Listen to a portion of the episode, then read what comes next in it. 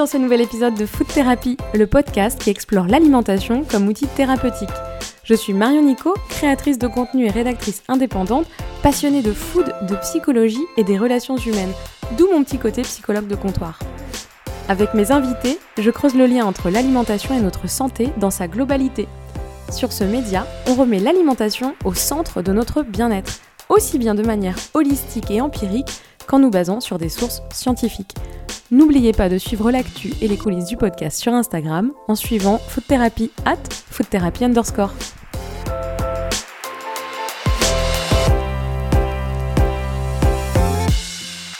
Quand on imagine des bactéries, on pense plutôt à un manque d'hygiène, aux maladies, et même à faire le ménage. Et pourtant, si on associe bactéries et microbes à du négatif, on passe à côté d'une grande vérité.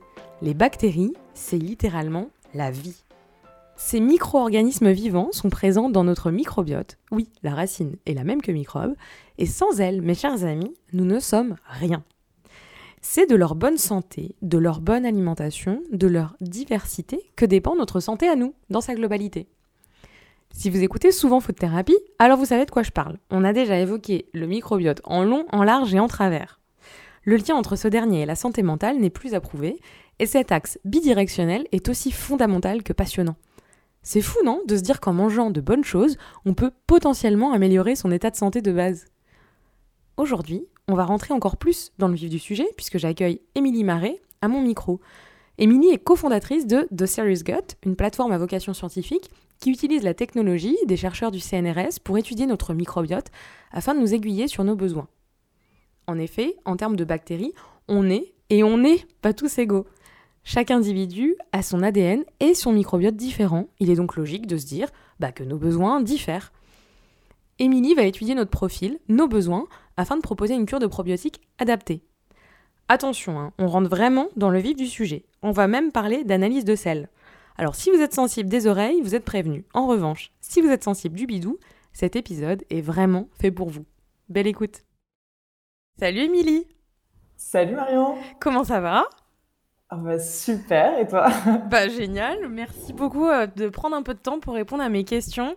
Je suis hyper contente euh, qu'on échange aujourd'hui euh, pour parler d'un sujet qu'on a déjà pas mal évoqué dans le podcast parce que ben enfin comme le microbiote le fameux est au centre de notre santé, de notre bien-être, on en a déjà beaucoup parlé. Mais là, on va en parler davantage. On va vraiment se centrer là-dessus, finalement, sur nos bactéries qui sont présentes dans notre microbiote. Et euh, tu vas nous parler peut-être d'un aspect un peu plus euh, scientifique, mais on va essayer de faire en sorte que ce soit euh, plutôt d'une manière, une approche assez pédagogique, et pour que tout le monde comprenne et que ce soit vraiment un podcast utile à tout le monde. Donc, bah, merci beaucoup déjà d'avoir accepté mon invitation. Bah, merci. Écoute, c'est vraiment super. Euh, le programme me paraît parfait et j'ai hâte de parler de bactéries avec toi et avec, avec vous tous. Alors déjà, est-ce que tu peux te présenter et nous dire bah, pourquoi tu vas nous parler, toi, euh, de bactéries? Ouais, absolument. Euh, donc du coup, moi, je m'appelle Émilie et je suis la fondatrice d'une boîte qui s'appelle The Serious Gut. c'est un projet que j'ai lancé maintenant il y a un petit peu plus de deux ans. Euh, et, euh, et c'est assez marrant parce que j'ai absolument pas un parcours euh, dans le dans le domaine scientifique, donc je vais essayer de faire de mon mieux pour restituer euh, toutes les études incroyables qui sortent au quotidien sur le microbiote. mais mais je viens absolument pas de ce milieu-là. Je pendant plusieurs années, j'ai travaillé avec des entrepreneurs et c'est vraiment surtout des entrepreneurs qui travaillaient dans le domaine de la food, donc qui créaient des viandes à partir, enfin des, des, des nouvelles viandes à partir de plantes euh, des personnes qui travaillent dans la santé. En fait, j'ai trouvé ça tellement intéressant et inspirant euh, que je me suis dit que franchement, euh, essayer de, de, de, monter son propre projet, c'était génial. Et je me suis passionnée du microbiote intestinal de manière un petit peu, euh, un petit peu obsessive. Au début, c'est un sujet bizarre quand on le découvre. Euh, je me souviens avoir une une infection dentaire et devoir prendre des antibiotiques et être vu que je passais ma journée à à lire euh, des choses sur le fait que les antibiotiques pouvaient avoir des effets sur le microbiote, j'avais peur de prendre mes médicaments. Enfin, c'est un sujet quand on le découvre qui, je trouve, qui nous prend vraiment à la gorge. Et, euh, et, ça a été un peu le mm. cas pour moi. Et à force de rencontrer des chercheurs et des médecins et des personnes qui étaient affectées par ces troubles-là, euh, j'en ai, créé de Serious Gut. Ok, donc The Serious Gut, gut, c'est les, les, intestins. Hein, c'est les. D'ailleurs, on dit euh, quand tu quand tu prends tes décisions, euh, il y a l'expression en anglais euh, with your gut, c'est avec tes tripes en fait. Hein, donc c'est très parlant. Exactement, exactement. Et c'est exactement ça. Et on essayait de, de traduire gut feeling en français et, et, et, le feeling intestinal. Pour l'instant, ça ça a pas encore accroché, mais un petit peu tiré par les cheveux. Mais on voit ce qu'on veut dire. Voilà, c'est dans les tripes, c'est ça. Alors du coup, c'est quoi euh, The Serious Gut? Alors, The Serious Gut, euh, l'idée, l'objectif, c'est de créer un lieu, euh, une plateforme pour prendre soin de son microbiote, prendre soin de ses bactéries au global. Et on a vraiment une approche assez complète du sujet. Donc, on veut d'une part que bah, vous puissiez tous et toutes, et moi et toi, Marion, aller découvrir la qualité de votre microbiote intestinal, essayer de comprendre est-ce qu'il est plutôt en bonne santé, plutôt pas en bonne santé, et si oui ou non, pour quelles raisons.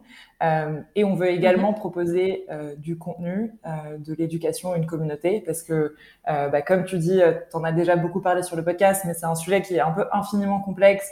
Et, et heureusement, malheureusement, à la fois, il y a tellement de recherches qui sortent que pour rester au fait des dernières actualités et comprendre ce qui est toujours considéré comme vrai, c'est assez euh, assez difficile. Donc on essaye vraiment de partager cette info et euh, on propose également des solutions parce que euh, pour nous ça, ça suffit pas d'essayer de, de faire des, des diagnostics de l'état du microbiote. donc on a développé et on bosse beaucoup sur le, sujet des probiotiques. Donc les probiotiques c'est des bonnes bactéries euh, qu'on va venir euh, rajouter aux, intestins. Et, et tout, euh, toute la thèse de The Serious Gut, c'est vraiment que ce qui manque, c'est la personnalisation, parce mm. que on a chacun un microbiote différent et que donc les probiotiques vont agir de manière différente en fonction de notre microbiote initial. Donc on se concentre sur le fait de développer bah, des produits qui sont personnalisés pour tout le monde. Et alors, comment on fait bah, Alors, il y a deux choses que j'ai envie de dire là-dessus. Déjà, c'est comment on fait pour créer finalement une cure personnalisée? Euh, et aussi que tu parles de que c'est difficile parce que, je voulais te poser la question est-ce que c'est une cure de microbiote euh, de pardon de probiotiques en plus? Euh, il y en a plein on voit depuis moi je me rappelle depuis le premier épisode que j'avais fait sur le sujet il y a deux ans Aujourd'hui, je sais pas combien de marques proposent des probiotiques, c'est hallucinant. Et petite parenthèse, hier, je sais pas si tu as vu, et je conseille à tout le monde de le voir en replay sur France 5, c'était diffusé hier soir. Euh, ça s'appelait, euh, c'était l'émission euh, Enquête Santé, Cure détox, Miracle ou Mirage, donc sur toutes les médecines, entre guillemets, douces. Et il y a un petit tour qui est fait par la reporter au salon du bien-être et de la médecine douce. Et c'est assez hallucinant d'ailleurs. Et c'est là qu'on voit qu'il faut faire très attention, qu'il y a beaucoup de charlatanisme. Et mmh. il y, en, y a vraiment, il faut en prendre et en laisser, quoi. Donc, donc bref, petite aparté, mais c'était vraiment une, un reportage hyper intéressant sur France 5 et je pense que ça vaut le coup de le voir en replay pour prendre un peu de recul là-dessus parce que souvent on décrit un petit peu la médecine traditionnelle en disant bah voilà euh, ils m'ont pas apporté ce dont j'avais besoin ils m'ont pas diagnostiqué à tel moment ou je suis pas de, prise en charge de mon bien-être global mais euh, L'autre euh, vase communicant n'est pas forcément la solution mmh, non plus, donc c'est pas mal de mettre de l'eau dans son vin et de regarder ce, ce, type de reportage. Bref, donc, du coup, je voulais te demander en quoi est-ce que c'est euh, différent, comment on personnalise euh, une cure et, euh, et, pourquoi, du coup, on a besoin de prendre des probiotiques personnalisés et pas n'importe quel probiotique qu'on achète en pharmacie parce que le packaging est joli. C'est ça, c'est une, une, très bonne, une très très bonne question. Et d'ailleurs, je trouve que la plupart des packaging en pharmacie ne sont pas très jolis, et ça fait partie euh, potentiellement du problème et de la méfiance des gens. Euh, non, en, en, réalité, je pense qu'il faut, il faut vraiment revenir euh, au rôle du microbiote euh, intestinal euh, et, et au, premièrement préciser que on a tous et toutes un microbiote qui est 100% différent. Donc, il est aussi unique que l'empreinte digitale euh, euh, parce que globalement, on l'hérite de sa maman euh, pendant la naissance et il est constitué principalement pendant les deux premières années de la vie. Donc, il y a un aspect un petit peu héréditaire, mais il y a notamment un aspect euh, environnementale. Donc c'est tous les choix, mm. toute l'accumulation des micro-choix de est-ce que ce jour-là on va manger euh, une aubergine ou un steak, enfin tous ces micro-choix euh, qui vont s'accumuler et qui vont venir définir euh, notre, la composition de notre microbiote à un temps T. Et en fait, quand on regarde, donc pour parler un petit peu de science, mais en vrai on va on va le faire hyper, hyper simplement, quand on regarde les études cliniques, donc les études qui essayent d'évaluer est-ce qu'un probiotique, donc avec une certaine composition, avec des, des, souches spécifiques à l'intérieur, a eu un effet sur les personnes qui ont été testées, on va on peut, le, on peut le mesurer de plusieurs manières, mais habituellement, on va mesurer sur la base de l'évolution des symptômes. Donc, on mm. va dire, OK, euh, à la base, il y a 30 personnes qui avaient des ballonnements, qui prennent des probiotiques, et à la fin de la cure de probiotiques, est-ce que oui ou non, ils ont euh, euh, vu une amélioration des ballonnements Et souvent, on va comparer ça avec un placebo. Ouais. Et en fait, pour, pour évaluer cliniquement, donc vraiment selon les meilleurs standards de la science, qu'un probiotique déjà est un probiotique par définition, euh, mais aussi qu'il est efficace, on va faire ces études et voir si en moyenne, les personnes ont, signalé qu'il y avait une amélioration des ballonnements dans ce, dans ce cas-là, suite à la prise des probiotiques. Euh, et en fait, ce qui se passe, c'est que même quand un probiotique, du coup, est bien baqué scientifiquement, qu'il a, il a passé ce test de l'étude clinique euh, et que les résultats ont été positifs, souvent, on fait pas l'effort d'aller regarder au niveau de l'individu. Donc on s'arrête à la moyenne et on dit en moyenne, super, ça a marché, donc mon probiotique fonctionne. Et en fait, euh, anecdotiquement, je ne sais pas si euh, toi ou, tout le monde qui, nous écoute peut-être euh, ont eu ce cas-là, mais quand on teste un probiotique, comme nous, quand on parle aux professionnels de santé, ils nous disent que même en recommandant une cure à la suite d'une consultation, il y a à peu près 50% de chances que ça marche. Et ça, c'est mm. quand un professionnel de santé connaît déjà les probiotiques, sait qu'ils sont de bonne qualité, les a testés. Mm. Et ce, delta-là, le fait que ça marche une fois sur deux, on peut vraiment le recouper avec cette méthodologie des études cliniques et se dire, en fait, l'information qui manque, c'est qu'est-ce qui va faire qu'une personne répond ou ne répond pas aux probiotiques. Parce qu'en fait, en descendant à l'échelle de l'individu, on voit vraiment qu'il y a ce qu'on appelle des responders, des gens qui répondent positivement, et des non-responders, des gens qui répondent pas positivement. Et en fait, tout l'enjeu, c'est d'essayer d'élucider cette boîte noire, donc qui est le microbiote, qui va déterminer euh, est-ce que la personne répond ou ne répond pas. Donc mm. toute la mission de The Serious God, c'est de réussir à utiliser ces outils biologiques, mais aussi ces outils bah, de symptômes et de ressentis, donc grâce à une expérience digitale et trop cool pour, euh, pour les clients, pour, euh, pour prédire en fonction de la personne, est-ce que le probiotique a une bonne chance de marcher Alors ça, c'est euh, comme, comme euh, on, on, peut peut-être l'imaginer, hyper complexe à faire scientifiquement, parce qu'en fait, un microbiote, c'est quoi? C'est un écosystème, enfin, c'est littéralement, c'est des centaines d'espèces de bactéries. En plus, chaque bactérie peut assumer plusieurs rôles différents en fonction de l'écosystème dans lequel elle est. Donc, c'est vraiment un peu le bordel. Euh, et, et, du coup, l'objectif à terme, c'est vraiment de pouvoir faire ça. Et nous, pour l'instant, ce qu'on fait aujourd'hui, c'est qu'on est les seuls à se concentrer sur cette, sur le matching, sur le fait d'avoir, d'optimiser la compatibilité hmm. entre le probiotique qu'on recommande et la personne. Et en se disant pas, il suffit de créer un bon probiotique. C'est ça. Mais ce qui est important, c'est bien qu'il y ait une adéquation entre. Qui répondent à un besoin, en fait. C'est ça, tout simplement. Exactement, qui répondent à un besoin. Donc, typiquement, deux, deux probiotiques différents qui peuvent avoir le même objectif, donc réduire les ballonnements, euh, bah, il y en a un qui sera mieux pour, pour euh, toi et un qui sera mieux pour moi.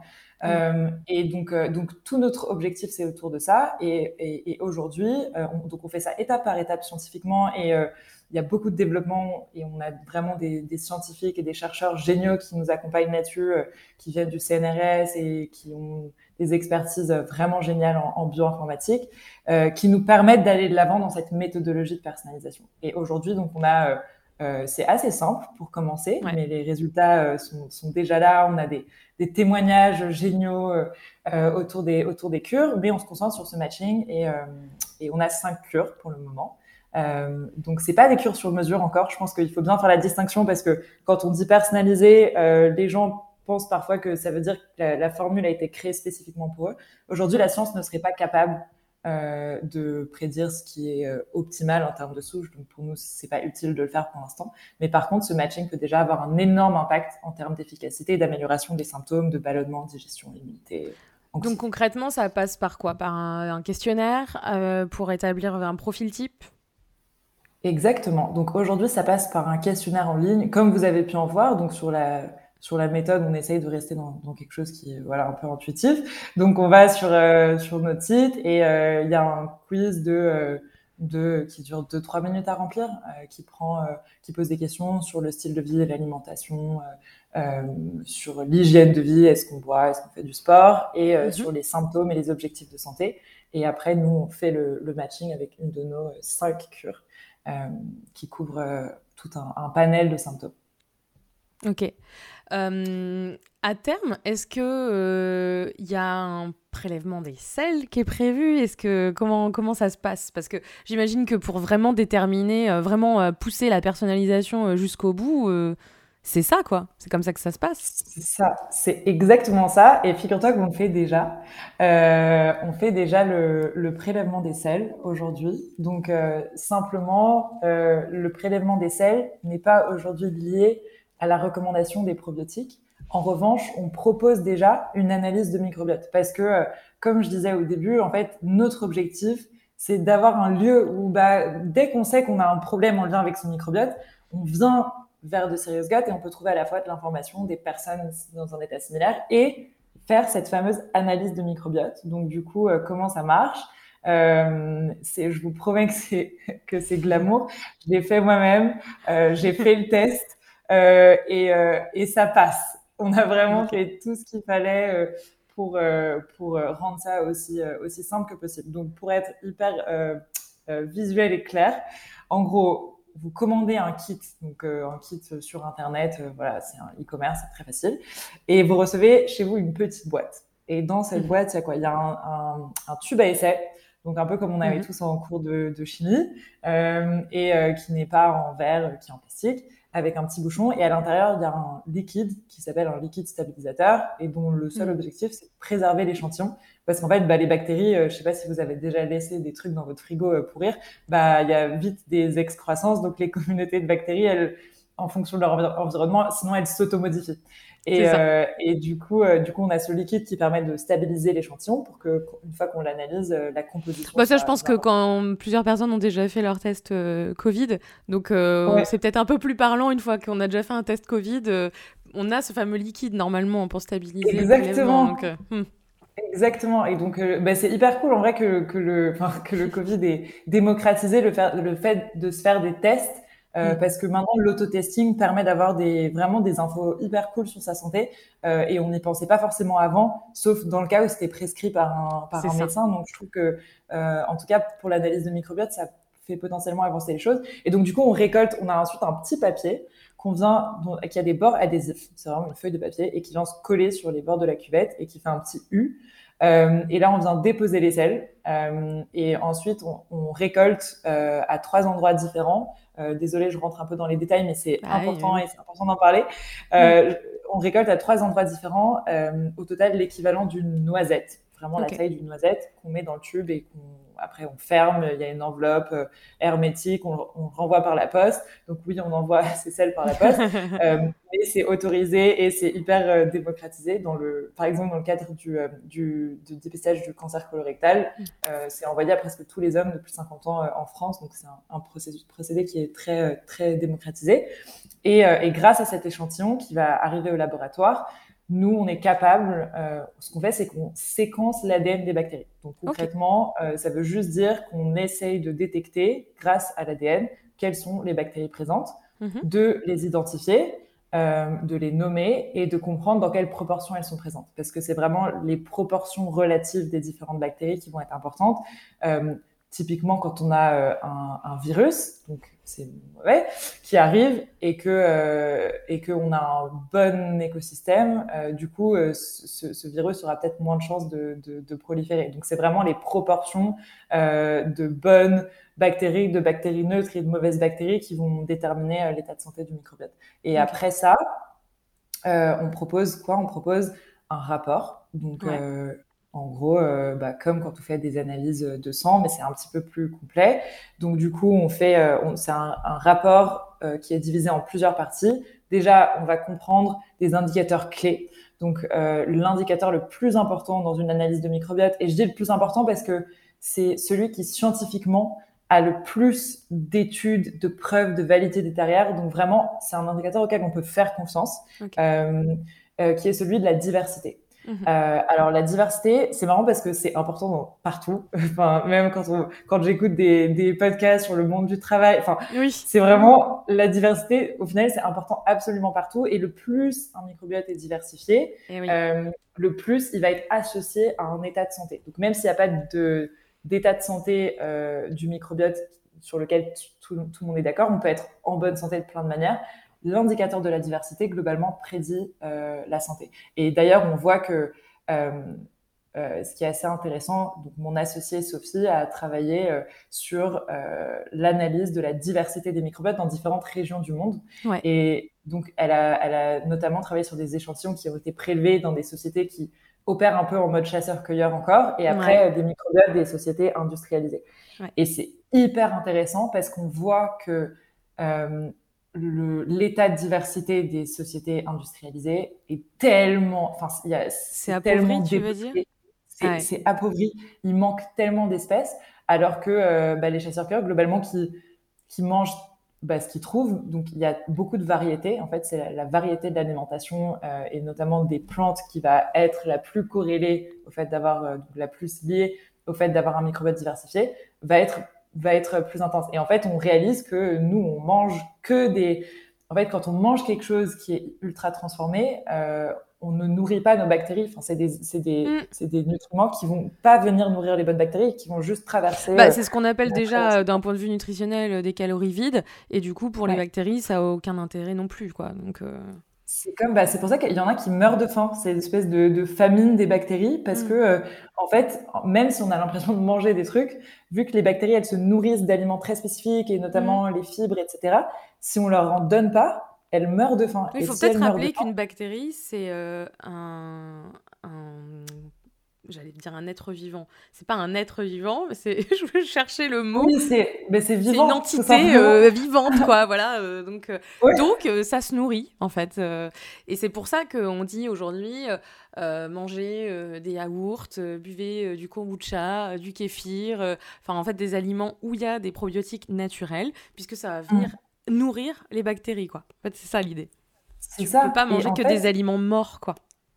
Ouais, tu peux exactement, tu peux manger que des aliments morts. Non, mais ce qui est hyper important à comprendre, et moi, ça m'a pris pas mal de temps à, comprendre ça pour ma propre santé, c'est qu'en fait, euh, les bactéries, enfin, c'est un peu comme si jusqu'à présent, la manière dont on avait étudié le, corps humain et la médecine euh, euh, ne prenait pas en compte une partie hyper importante. Donc jusqu'à présent, on a étudié le corps humain, mais en fait, on réalise que la moitié des cellules dans le corps sont des cellules pas de toi Marion par exemple, mais sont des cellules de tes bactéries. Mm. Et en fait, c'est comme si tout à coup il y avait 50% de l'équation dans la compréhension de la médecine qui venait d'émerger. C'est un peu ça l'arrivée du microbiote. Ça veut dire que ah ok mais il manquait 50%. Donc clairement euh, ça va ça va changer la donne. Et ces bactéries là, surtout elles peuvent faire des choses pour nous. Donc elles peuvent assimiler certains aliments, elles peuvent produire certaines vitamines euh, que le corps tout seul ne peut pas produire. C'est ça la partie qui est importante. C'est c'est pas que c'est optionnel et c'est euh, une question d'optimisation. C'est mm. que sans ces bactéries on ne peut pas les produire. Donc en fait, on a après des grosses déficiences et des gros symptômes.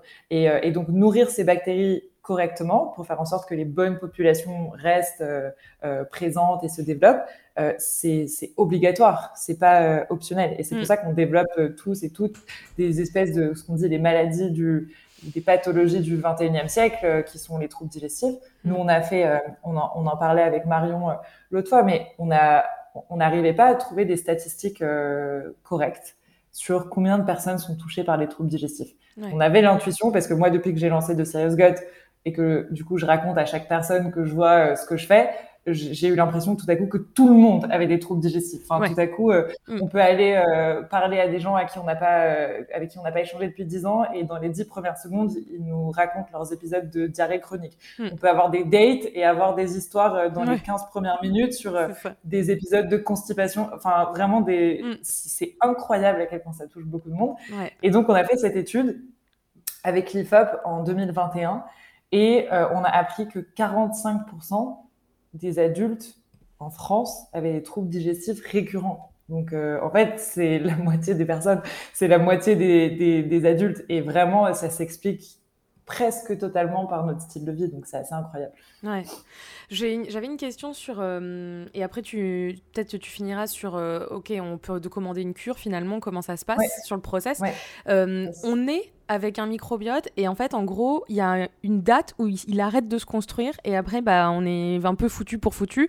Euh, est-ce qu'on peut améliorer ce microbiote? Comment ça se passe en fait? À quel moment notre microbiote il est constitué de manière euh, définitive? Euh, Et ok, j'ai envie de dire, c'est pas forcément de notre faute, ça va être ce que notre maman va pouvoir nous donner à manger, l'alimentation qu'on aura eue à la fois quand on sera dans l'utérus et puis après quand on est né et, si on est allaité ou pas, si, enfin tout ça, ça va déterminer notre microbiote. À quel mmh. moment il est définitif et qu'est-ce qu'on peut faire après quoi? C'est une super bonne question et je pense que c'est le, moment d'apporter un message d'espoir. Donc non, il n'y a pas de, date de fin euh, euh, à proprement parler et puis après on peut plus rien faire. Euh, ce qui est incroyable avec le microbiote, au contraire, c'est qu'il est modulable via des actions simples comme l'alimentation. Donc ça, c'est vraiment tout l'espoir autour du microbiote. Donc pour revenir à comment il se constitue, globalement, il se constitue dans les deux trois premières années de la vie. C'est là que la, plupart de, enfin, la composition du microbiote, donc les proportions relatives des différentes bactéries, euh, s'établit. Et euh, au début, effectivement, tu as toute l'action euh, quand le bébé est encore dans le ventre, tu as l'alimentation de la maman qui va être qui va être importante, etc. Et les gros facteurs, donc dans les études scientifiques qui ont été faites, qui ont des pouvoirs prédictifs sur la, la qualité euh, de, du microbiote euh, plus tard, c'est euh, comment est né le, le bébé. Donc, est-ce qu'il est né par voie, basse ou par césarienne? Et s'il est prématuré? dans mon cas, il y a la piste, tu vois, qui m'avait été un peu formulée par mon médecin micronutritionniste, qui m'avait posé toutes ces questions de fond. Et bah, je suis prématurée, donc d'un mois et demi.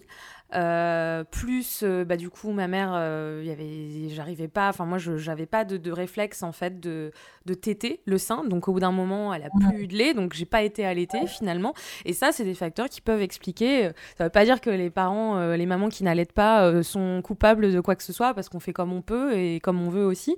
Mais ça peut aussi expliquer, en tout cas, qu'aujourd'hui, en tout cas, ma sœur est dans la même situation que moi, aussi prématurée et euh, aussi, euh, pas allaitée. Et c'est vrai qu'on a les mêmes soucis euh, digestifs, gastriques. Hein. Donc il y, a en tout cas, il y a un terrain propice et ces facteurs-là, on peut pas les ignorer. Même si c'est toujours en cours de recherche, moi les médecins m'ont dit voilà, il y a des pistes là-dessus, il y a des recherches qui mmh. sont faites, des études. Pour l'instant, on n'a pas des études concrètes qui peuvent expliquer ça, mais en tout cas, c'est quelque chose dont il faut tenir compte. Ouais.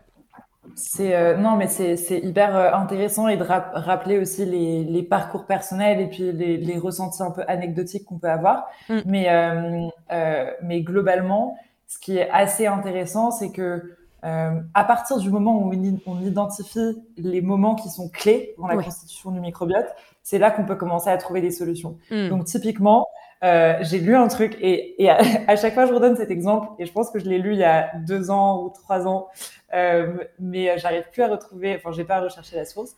Mais globalement, comme tu disais, donc il y a le fait d'être prématuré potentiellement, il y a aussi le fait de naître donc par voie basse ou par césarienne. Et en fait, euh, maintenant, on, donc la raison pour laquelle euh, c'est important euh, pour le, le, le, microbiote de naître par voie basse, euh, en tout cas positif, c'est que du coup, on récupère à, la sortie dans le canal de naissance tous les microbes de, de sa maman, et c'est ça qui va aider à constituer une flore intestinale. Et sinon, si on est par césarienne, bah, globalement, les premiers microbes auxquels on va être exposé, c'est ceux de l'hôpital, c'est ceux des, qui sont sur les gants des, des médecins, etc. Donc, c'est pas forcément idéal. Et du coup, j'ai vu qu'il commençait à y avoir des sucettes vaginales. Ouais. ouais. Et, euh, et, je sais pas ce que ça donne. Est-ce que, est que scientifiquement, euh, ça a été prouvé que ça, ça a un réel intérêt ou pas? Ça, tu sais? J'en ai aussi entendu Alors, parler. Pas, j'ai pas, j'ai pas, euh, j'ai pas lu des, d'études. enfin, j'ai pas de réponse précise là-dessus. En revanche, ce que je sais, c'est que ça, ça a été fait dans les milieux hospitaliers. Donc, j'imagine que c'est soit en, en, voie de, d'exploration, mais c'est suffisamment euh, safe pour que euh, pour que ça ait un intérêt de le faire. Mais j'ai pas j'ai pas honnêtement lu les études sur euh, sur l'avant après. En tout cas, j'ai entendu qu'il y avait plusieurs. soit on couvre un linge et on et on, on l'étale sur le bébé. Je crois que ça se fait beaucoup au Brésil. Je sais par témoignage que des des, en, au Brésil principalement, je sais pas la raison pour, la, pour laquelle ça se fait comme ça, mais il y a quasiment pas d'accouchement voix basse, c'est des césariennes. Euh, faudrait savoir pourquoi, mais bon, je voilà, ouais. C'est des césariennes. Je connais euh, quelqu'un qui avait fait, euh, qui, est sage-femme et qui avait fait une partie de ses études en fait au Brésil, qui avait fait un stage et qui du coup, bah, ah, par, rapport à la voix basse, avait pas vraiment d'intérêt. C'était quasiment que des césariennes. Mais il me semble que du coup, ils, tiennent compte de ça. mais faudrait regarder, faudrait, tu vois, faudrait rechercher parce que est-ce que ou alors est-ce que eux, les Brésiliens, ont un microbiote qui est moins bon que la moyenne, je sais pas moi, européenne ou du reste de l'Amérique latine? Ça pourrait être intéressant de regarder. Parce que du coup, je sais que c'est un pays où il y a quasiment que des accouchements césariennes. Mm. Oh, mais c'est incroyable. Mm. Euh, et, et, du coup, bon, après, les autres, je voulais juste donner une anecdote assez marrante sur euh, les différents pays et les pratiques autour des bactéries. Euh, et donc, j'ai entendu récemment que, enfin, un témoignage d'un gars qui, qui, qui m'expliquait qu'en Inde, euh, en Inde, en fait, il y a une pratique hyper différente autour du partage des bactéries. Donc là, on parle du partage des, bactéries entre euh, bah, la maman et l'enfant, mm. dans la constitution du microbiote. Mais après, il y a, y a d'autres étapes de la vie où on peut aussi partager ces bactéries. Euh, et donc, euh, en Inde, ce qui se passe, il y a quelque chose qui s'appelle la transplantation de matière fécale, qui est aujourd'hui un, un, peu une voie thérapeutique hyper prisée et, et qui en, en qui est seulement autorisé dans des cadres hyper stricts euh, à l'hôpital, dans le cadre d'infections particulières.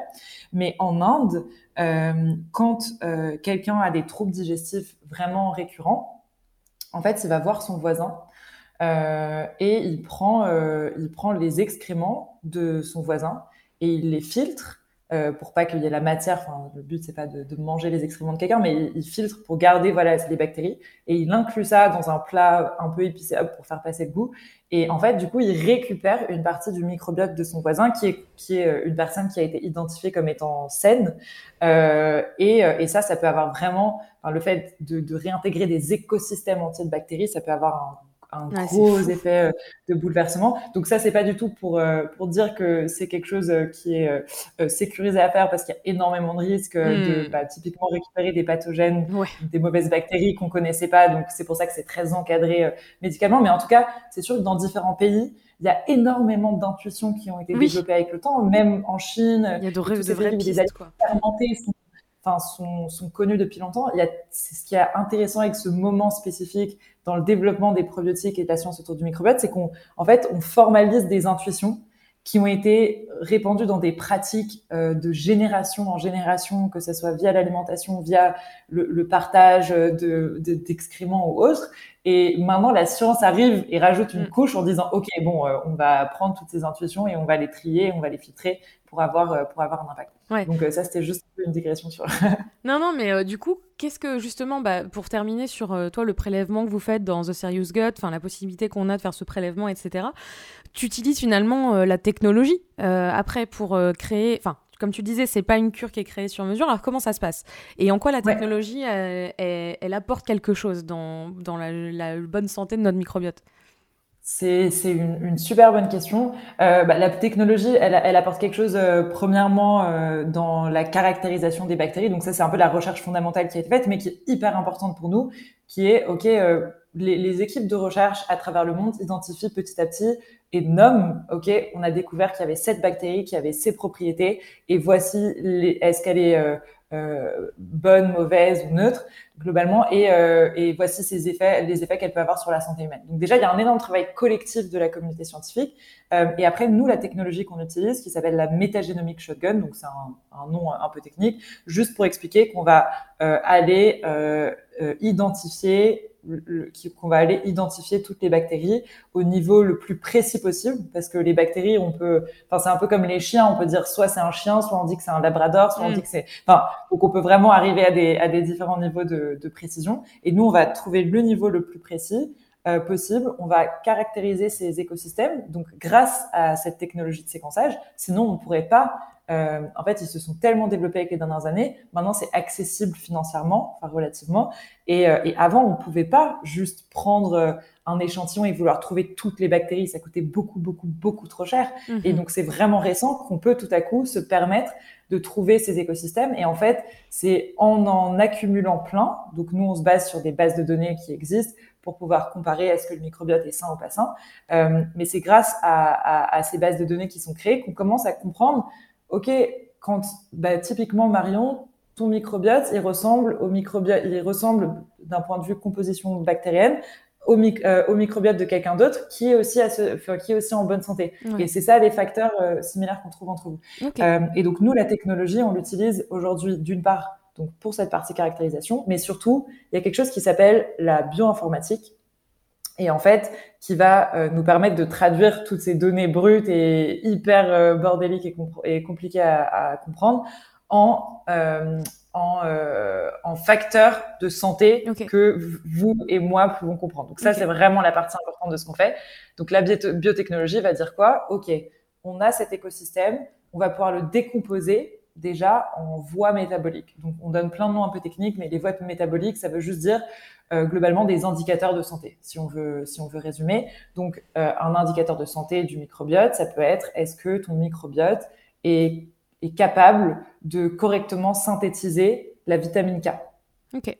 Un exemple. On a, il y a plein d'autres vitamines comme ça. Ça peut être est-ce que ton microbiote a un profil pro-inflammatoire, hmm. donc qui s'inflamme trop rapidement, euh, qui est développé, enfin qui est en bon, en bon état ou pas en bon état. Anti-inflammatoire, est-ce que tu as un profil anti-inflammatoire? On parle beaucoup de l'inflammation, je sais, dans tout ce qui est nutrition, etc est-ce que bah, ton microbiote déjà lui-même a un profil anti-inflammatoire qui est bien réglé ou pas bien réglé? Donc ça, c'est des questions que les gens peuvent vraiment se poser. Et grâce à la bioinformatique, on est capable de restituer quelles bactéries ont ce rôle-là et est-ce qu'elles sont présentes dans les bonnes quantités, dans les bonnes proportions? Et après, pouvoir te classer sur ces indicateurs-là. Et en fait, la prochaine étape, euh, euh, la prochaine étape et la partie qui importe à tout le monde, c'est OK, genre super, vous m'avez donné des infos sur les indicateurs, mais j'ai un dossier, ouais voilà, j'ai mon dossier, j'ai vu mon CV, mais euh, concrètement, je fais quoi? Ça, c'est la partie sur laquelle il y a énormément de, progrès à faire. mais nous, on est déjà capable de donner des recommandations alimentaires. Mm-hmm. Et en fait, dans les, dans, pour répondre vraiment précisément à ta question sur la technologie et le rôle, euh, il y a deux, il y a un peu deux, deux, manières de le faire. Soit tu peux te dire, on va utiliser le microbiote comme une fin en soi. Donc mhm. en fait, mon but c'est d'avoir un bon microbiote parce que je sais que quand j'ai un bon microbiote, je suis en bonne santé. Mhm. Et il y a d'autres gens qui vont utiliser le microbiote comme un outil. Donc ils vont se dire, ok, je vais atteindre sept objectifs de santé, et le microbiote va être le facteur différenciant qui permet de, de, de dire est-ce que Marion va bien répondre à cette thérapie ou est-ce que Émilie va bien répondre à cette thérapie? Et donc il y a un exemple. Euh, euh, d'une équipe de recherche en Israël qui a fait quelque chose d'incroyable pour les diabétiques et qui permettent de euh, déterminer le taux de glycémie après un repas en fonction des aliments mangés sur la base du microbiote. Donc ça, c'est vraiment vers là que, que tend la recherche, c'est arrêter d'utiliser le microbiote comme une fin en soi et commencer à l'utiliser comme un moyen.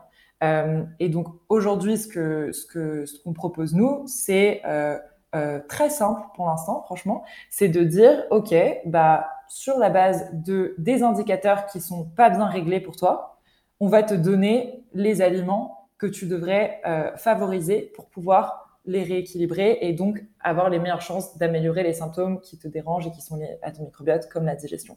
Et inversement, euh, ok, du coup, là, tu as beaucoup de ballonnements ou tu as beaucoup de, de, par exemple, troubles du transit.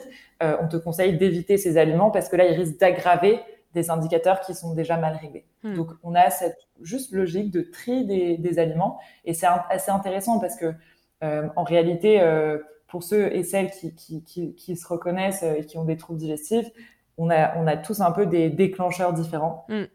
Et donc, du coup, il y a vraiment des aliments où tout à coup, tu te dis, ah, ok, en, en, fait, le poivron, Enfin, c'est mort, euh, je vais, je vais, juste arrêter d'en manger parce que au bout d'un moment, on réalise à chaque fois que j'en mange, j'ai tel ou tel trouble. Et, euh, et, du coup, là, ça permet euh, d'accélérer un petit peu ce, ce processus-là en faisant le lien avec le microbiote et du coup en comprenant. Et je pense que pour finir sur l'importance de, de, tout ça, on sait que dans n'importe quel changement alimentaire qu'on essaye de faire pour aller mieux, même si on a des objectifs, que ce soit pour perdre du poids ou pour se sentir mieux, euh, même si on a cet objectif très clair en tête, euh, respecter un régime alimentaire, c'est vraiment très très difficile. Respecter hmm. d'un point de vue psychologique, on a tous du mal. Oui, régime alimentaire au sens de restriction. Hein. Ouais. Exactement, régime alimentaire au sens de restriction. Et, euh, et, donc même quand on a un objectif euh, euh, précis en tête comme limiter les troubles digestifs, en fait, ce que cette analyse de microbiote va permettre euh, de faire avec la diversité, c'est de créer des, si tu veux, des, des, des, réflexes hyper simples et de se dire, euh, euh, ok, bah, la première action, grosse action que tu peux prendre pour ton microbiote, c'est augmenter la diversité dans ton assiette. Donc en fait, euh, c'est c'est pas de se dire je vais essayer de manger des bons aliments, mais je vais essayer de manger autant de différents types de bons aliments que possible. Et ça, c'est un gros. moi, moi souvent, on pense à mal-être, euh, où euh, tu parlais de l'exemple de la perte de poids. Donc, on a tendance à, bah, d'ailleurs, restriction, donc à enlever en fait plutôt que d'ajouter. Et c'est pas tellement une question euh, de volume ou de quantité, c'est aussi, euh, c'est ça, c'est toute la question de la diversité dont tu parlais au début, quoi. C'est, euh, on mange pas suffisamment diversifié. Et, et d'ailleurs, tu vois, moi, par obligation, j'ai dû faire le régime sans map pendant trois mhm. mois parce que j'étais arrivée à un tel niveau d'inflammation qu'il n'y avait pas vraiment d'autre solution. Mais ça reste un régime très restrictif qui est pas du tout dans une, qui s'inscrit pas du tout dans une perte de poids, hein, parce que je pense que de toute façon, c'est impossible de perdre du poids avec le régime sans map parce qu'en fait, euh, tu manges absolument pas diversifié. T'as pas de fibres, donc ta satiété, euh, tu y arrives beaucoup plus difficilement.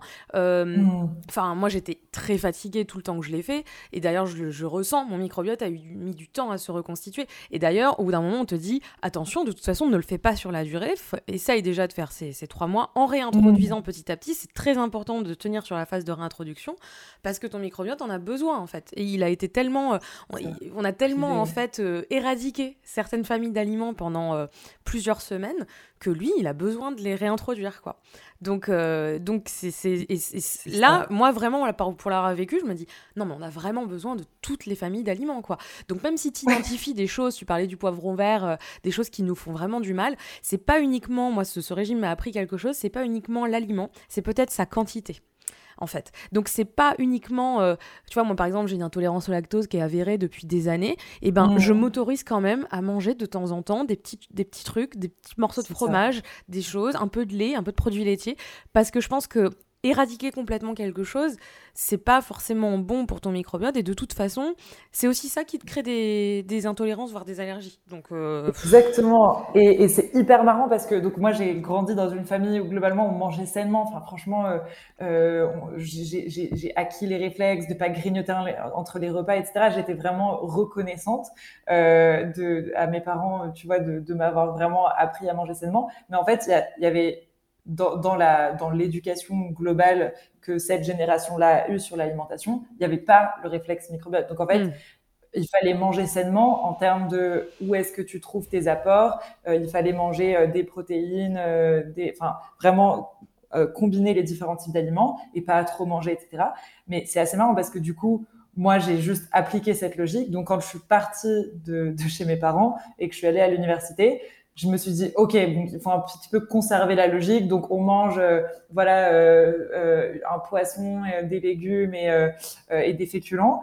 Et, et, en fait, du coup, j'ai mangé, c'est assez drôle, j'ai mangé le même plat pendant un an et demi. Tous mmh. les, tous les déjeuners, je me suis dit, mais c'est parfait. En fait, maintenant, j'ai plus besoin d'y penser. J'ai fait tous mes calculs ce plat-là est parfaitement équilibré, c'était ça la notion de base. Et donc j'ai mangé la même salade de pâtes euh, avec des avocats, je sais pas quoi, tous les midis. Et en fait j'avais des énormes problèmes d'énergie parce que globalement je pense que mon, microbiote n'avait absolument pas la, la, la diversité qu'il fallait mm. parce que j'avais inculqué cette, cette logique de juste l'équilibre. Et en fait c'est ça le, c'est ça qui est utile avec ces analyses de microbiote, c'est que en fait toute cette, euh, toute cette nouvelle euh, toute cette nouvelle découverte scientifique, on est capable de le mesurer sur soi et de voir, OK, d'où on part. En fait, quand on a un, mauvais régime, euh, on le sait, mais, mais de voir comment est-ce que ce régime-là, en fait, euh, se reflète en termes de diversité, ne serait-ce que ça, c'est extrêmement utile pour aller de l'avant parce que ça permet de, de, déclencher des nouveaux réflexes et de voir les choses différemment. Et maintenant, moi, je sais que je pourrais plus jamais ne plus voir la diversité. C'est c'est vraiment, euh, c'est comme apprendre euh, euh, c'est comme tout à coup, tu, dans ta tête, quand tu vois passer un oiseau, tu dis plus ah c'est un oiseau, maintenant c'est une pie ou c'est un mm. merle. Enfin, quand tu apprends un nouveau truc comme ça, c'est vraiment maintenant je vois plus euh, ok c'est un légume, je vois ok c'est une variété de, de plantes. En fait, je pense qu'il faut se dire, moi je vois ça comme la, le parallèle avec la routine. En fait, c'est bien d'avoir une routine alimentaire parce que, au sens de, tu as les bonnes pratiques, les bonnes bases, tu sais constituer mmh. une assiette saine d'un point de vue nutritionnel, apport, etc. Mais il faut aller un peu plus loin dans la réflexion et peut-être se dire, plutôt que de foncer toujours au même rayon dans ton supermarché parce que tu fais les courses toujours au même endroit ou au marché, tu sais exactement, nanana, et que le dimanche, tu te fais ton petit plaisir avec ton poisson ou ton poulet du marché, j'en sais rien, enfin chacun a ses habitudes. Peut-être se dire, tiens, ça fait longtemps que j'ai pas mangé, euh, je sais pas moi, des moules, euh, des huîtres, euh, une blette. tiens, mais quel goût ça a, un kaki? Enfin, j'en sais rien. En fait, c'est en fait se dire, tiens, aujourd'hui, je vais et c'est peut-être que et c'est peut-être pour ça parce que c'est pas évident dans le quotidien de se l'imposer. Donc c'est peut-être se dire réfléchir se dire oh bah tiens aujourd'hui je vais aller faire mes courses ailleurs. Parce que peut-être le fait d'être dans un autre environnement ça va te faire acheter d'autres choses tu vois. En fait finalement tu vas dire c'est trop une bonne astuce bah, J'avais pas pensé en à fait, ça. Euh, tu vois, ça était, peut-être moins focalisé sur euh, le contrôle de ton assiette et de ton alimentation, parce qu'après on devient un peu fou aussi quand on pense qu'à ça. Mais, euh, mais c'est vrai que c'est ça, c'est pas uniquement tiens aujourd'hui j'ai mangé des laitiers, 5 fruits et légumes par jour. C'est pas mm. que 5 fruits et légumes par jour, c'est qu'est-ce que tu as mangé, quoi? Quel type de, de légumes tu as mangé? Effectivement, euh, il y a l'idée aussi de manger de saison dans la diversification. La diversité alimentaire, c'est pourquoi c'est important de manger de saison autre que pour euh, l'écologie, l'environnement? C'est parce que c'est des aliments euh, vivants. En fait, si tu les, si tu les prends, qui, ils, ont, ils ont voyagé, ils ont fait le tour de la planète, etc. Enfin, d'un point de vue nutritionnel, il y a quasiment plus... Enfin, ils sont pas vivants, en fait. Il n'y a, a, pas d'intérêt, quoi. Donc, euh... Et ça te pousse à faire d'autres, à, faire d'autres recettes. Est-ce que tu disais un peu comme changer de supermarché ouais. euh, Si tout à coup tu manges, commences à manger que tes ongles, bah il y a des moments où tu as le droit de manger euh, des asperges et après d'autres moments où tu peux pas en manger. Donc, oui. En fait, ça te, ça te pousse à être dans, dans l'adaptation continue. Euh, et moi, j'ai commencé à, à, faire ça et je trouve que ça, ça marche franchement pas mal en termes de facilité. Juste dire, ok, ça c'est autorisé, pas autorisé. Donc naturellement, tu vas trouver et puis, des, se redire que se redire qu'en fait euh, la nature est tellement bien foutue que en fait euh, tu as euh, dans la nature ce qui pousse ce dont tu as besoin au moment T en fait. Donc c'est à dire que on mange on a des oranges l'hiver parce qu'on a besoin de soleil on a besoin de vitamine C et donc c'est c'est ce qui pousse dans la nature qui va nous donner les apports qu'on n'a pas dans le climat en fait. Donc faut aussi faire confiance un peu à la vie et se dire attendez c'est quand même bien foutu à la base. Donc reprenons les choses simplement. Et, tu vois, j'en parlais avec mon copain l'autre jour, on se disait, euh, tu vois, par exemple, même, c'est pas uniquement euh, ce que tu manges, c'est aussi l'ordre dans lequel tu le manges et les associations d'aliments. Et en fait, on se dit, bah, tu vois, c'est marrant au Mexique. T'as as euh, beaucoup d'haricots rouges et de maïs, et en fait, c'est c'est la combinaison des deux aussi qui va te donner l'énergie dont tu as besoin par rapport aux acides aminés, etc. Et c'est aussi ça qui est important, c'est se dire, bah, en fait, dans chaque situation géographique, euh, les choses sont bien foutues, quoi. Donc, euh, c'est aussi. C'est euh, ça. Donc, revenir à une alimentation de base, c'est intéressant et, et tu vois, on en discutait par rapport à la cuisine du monde. Aujourd'hui, il y a beaucoup d'endroits. Moi, j'adore, tu vois, manger un peu. Euh, tu as ces restos aujourd'hui qui, qui, ont des, des, des, euh, des, origines un petit peu de partout. Donc, tu as de la. Mais dans les assiettes, tu as des assiettes hyper chargées, hyper colorées. Alors, ça donne envie, hein, tu les vois. Mais en fait, tu sais plus ce que tu manges parce que tu as trop d'aliments dedans, trop de choses. Et ça, c'est quand tu es un petit peu fragile euh, d'un point de vue digestif, ah bah, c'est peut-être pas forcément. Euh, enfin, diversité ne veut pas dire euh, triple quantité et euh, plein de choses différentes. Ça, c'est vrai. Mm. Ça, c'est vrai. Non, c'est sûr. Mais, euh, mais ça veut aussi dire que, que restriction, les, les restrictions, c'est pas.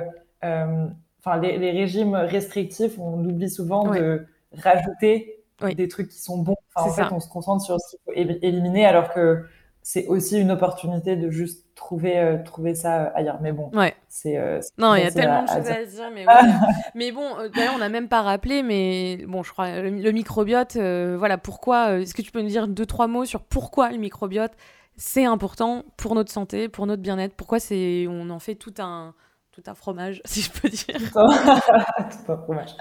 Euh, ouais, bien sûr. Donc euh, le, le, microbiote, comme je pense, comme on l'a dit, euh, il me semble, c'est euh, euh, l'ensemble de toutes les bactéries, enfin tous les micro-organismes qui sont partout sur nous et à l'intérieur de nous. et donc ces bactéries coexistent avec nous pour remplir des rôles que en partie notre corps ne peut pas remplir lui-même. et le plus la science évolue, le plus on découvre de rôles.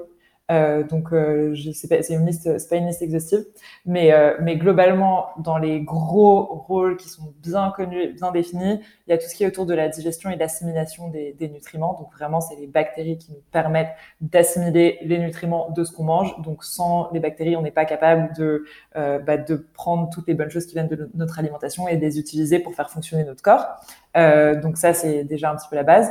Le, le microbiote constitue, enfin participe aussi au système immunitaire. Donc en fait, nos défenses, euh, la composition de notre écosystème de bactéries va déterminer notre susceptibilité, notre fragilité à des attaques potentielles qui peuvent arriver euh, euh, par des virus ou autres. Donc en fait, quand on a un microbiote qui est bien composé, qui est dense, qui est riche, on va être moins susceptible à une attaque d'un virus. Alors que si au contraire on a un microbiote qui est appauvri, eh ben il y aura beaucoup plus de place, beaucoup plus de facilité pour ce virus euh, d'arriver et de euh, et de et de s'intégrer. Mm. Euh, donc donc sur l'immunité c'est hyper important. Et après un des un des des nouveaux des nouvelles relativement euh, découverte autour du microbiote, c'est vraiment ce lien intestin-cerveau. Donc, euh, euh, comme tu as dit, tu as fait un, un, épisode là-dessus.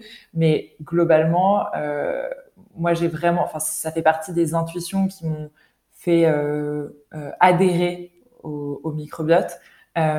c'est qu'il y a tellement d'évidence dans la vie, enfin, ce truc-là, le lien intestin-cerveau, je trouve qu'il y a peu de choses qu'on peut autant ressentir comme étant vrai que ça.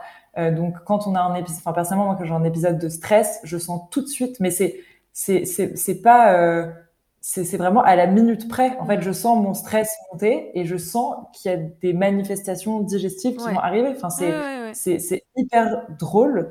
Euh, à quel point c'est c'est c'est un, un, automatisme. Mm. Donc il y a vraiment cette communication bidirectionnelle. C'est ça qui est important, c'est que c'est pas juste le stress qui va influencer les, la, la, santé digestive, via le microbiote, mais c'est aussi la composition du microbiote qui va en fait réguler notre notre niveau d'humeur. Oui, c'est euh, ça, c'est notamment les... deux sens, c'est réciproque quoi. Hmm. Et ça c'est important parce que ça veut dire que du coup ce qu'on mange hmm.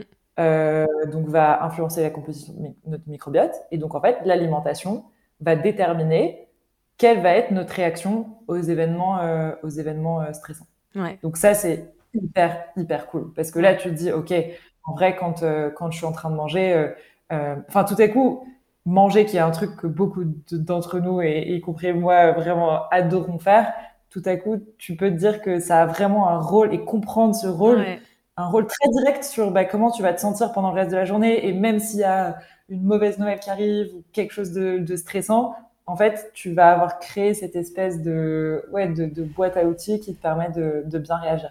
Euh, et puis après, euh, sur les autres, les autres rôles du microbiote, en vrai, il y, en a plein. On réalise euh, des signatures microbiennes, donc des, des, particularités du microbiote chez des gens qui ont certaines maladies, même comme la maladie d'Alzheimer, la maladie de Parkinson. ça, c'est plus des liens de, de corrélation, donc pas de causalité. Euh, donc, on n'est pas en train de dire que le microbiote est à l'origine de la maladie d'Alzheimer, etc. Mais il commence à y avoir des interventions sur le microbiote pour essayer de soigner les symptômes de la maladie d'Alzheimer. Donc, c'est quand même assez incroyable, euh, surtout que tout ça peut être fait grâce en grande partie à l'alimentation, qui est quelque chose qui, qui, nous est tous accessible. Et moi, c'est vraiment ça qui m'a séduite. C'est, OK, en fait, on cette science est en train de, bon, évidemment, de mettre des mots sur des intuitions qu'on a depuis longtemps, mais de nous donner des outils qui sont pas chers, qui sont, euh, qui sont agréables, qui sont sympathiques. Mm. Pour, euh, pour, euh, pour prendre soin de soi. Donc, donc vraiment, voilà, le microbiote a plein de rôles dans la santé. Et, et, justement, toi, ce podcast s'appelle Food Therapy. Qu'est-ce que ça t'inspire comme, comme nom? Comme nom? Bah, food thérapie, ça, ça me, ça m'inspire bah, les, dans les deux sens. Euh, donc, le fait qu'on peut utiliser euh, l'alimentation justement euh, presque stratégiquement comme un outil thérapeutique. Euh, manger bien euh, peut nous aider à aller mieux. Et aussi, bah, dans les moments qui sont un peu un peu durs, bah, manger pour le réconfort. Bah, justement, un peu pour moi les deux. justement, c'est quoi ton plat, ton plat réconfort? Alors moi, franchement, euh, je pense que tous les gens qui sont proches de moi sauraient répondre à cette question. C'est les pâtes au thon. C'est assez ah. bizarre et particulier, ah mais vraiment, j'en fais mais tout le temps dès que dès que j'ai la moindre hésitation sur euh, sur quoi faire à manger ou pas d'idées, c'est vers les, les pâtes au thon que je me tourne. Mais merci beaucoup, Émilie. On peut retrouver euh, du coup euh, The Serious Gut euh, sur, sur, sur, ton site, theseriousgut.com. Donc, on peut faire le petit questionnaire.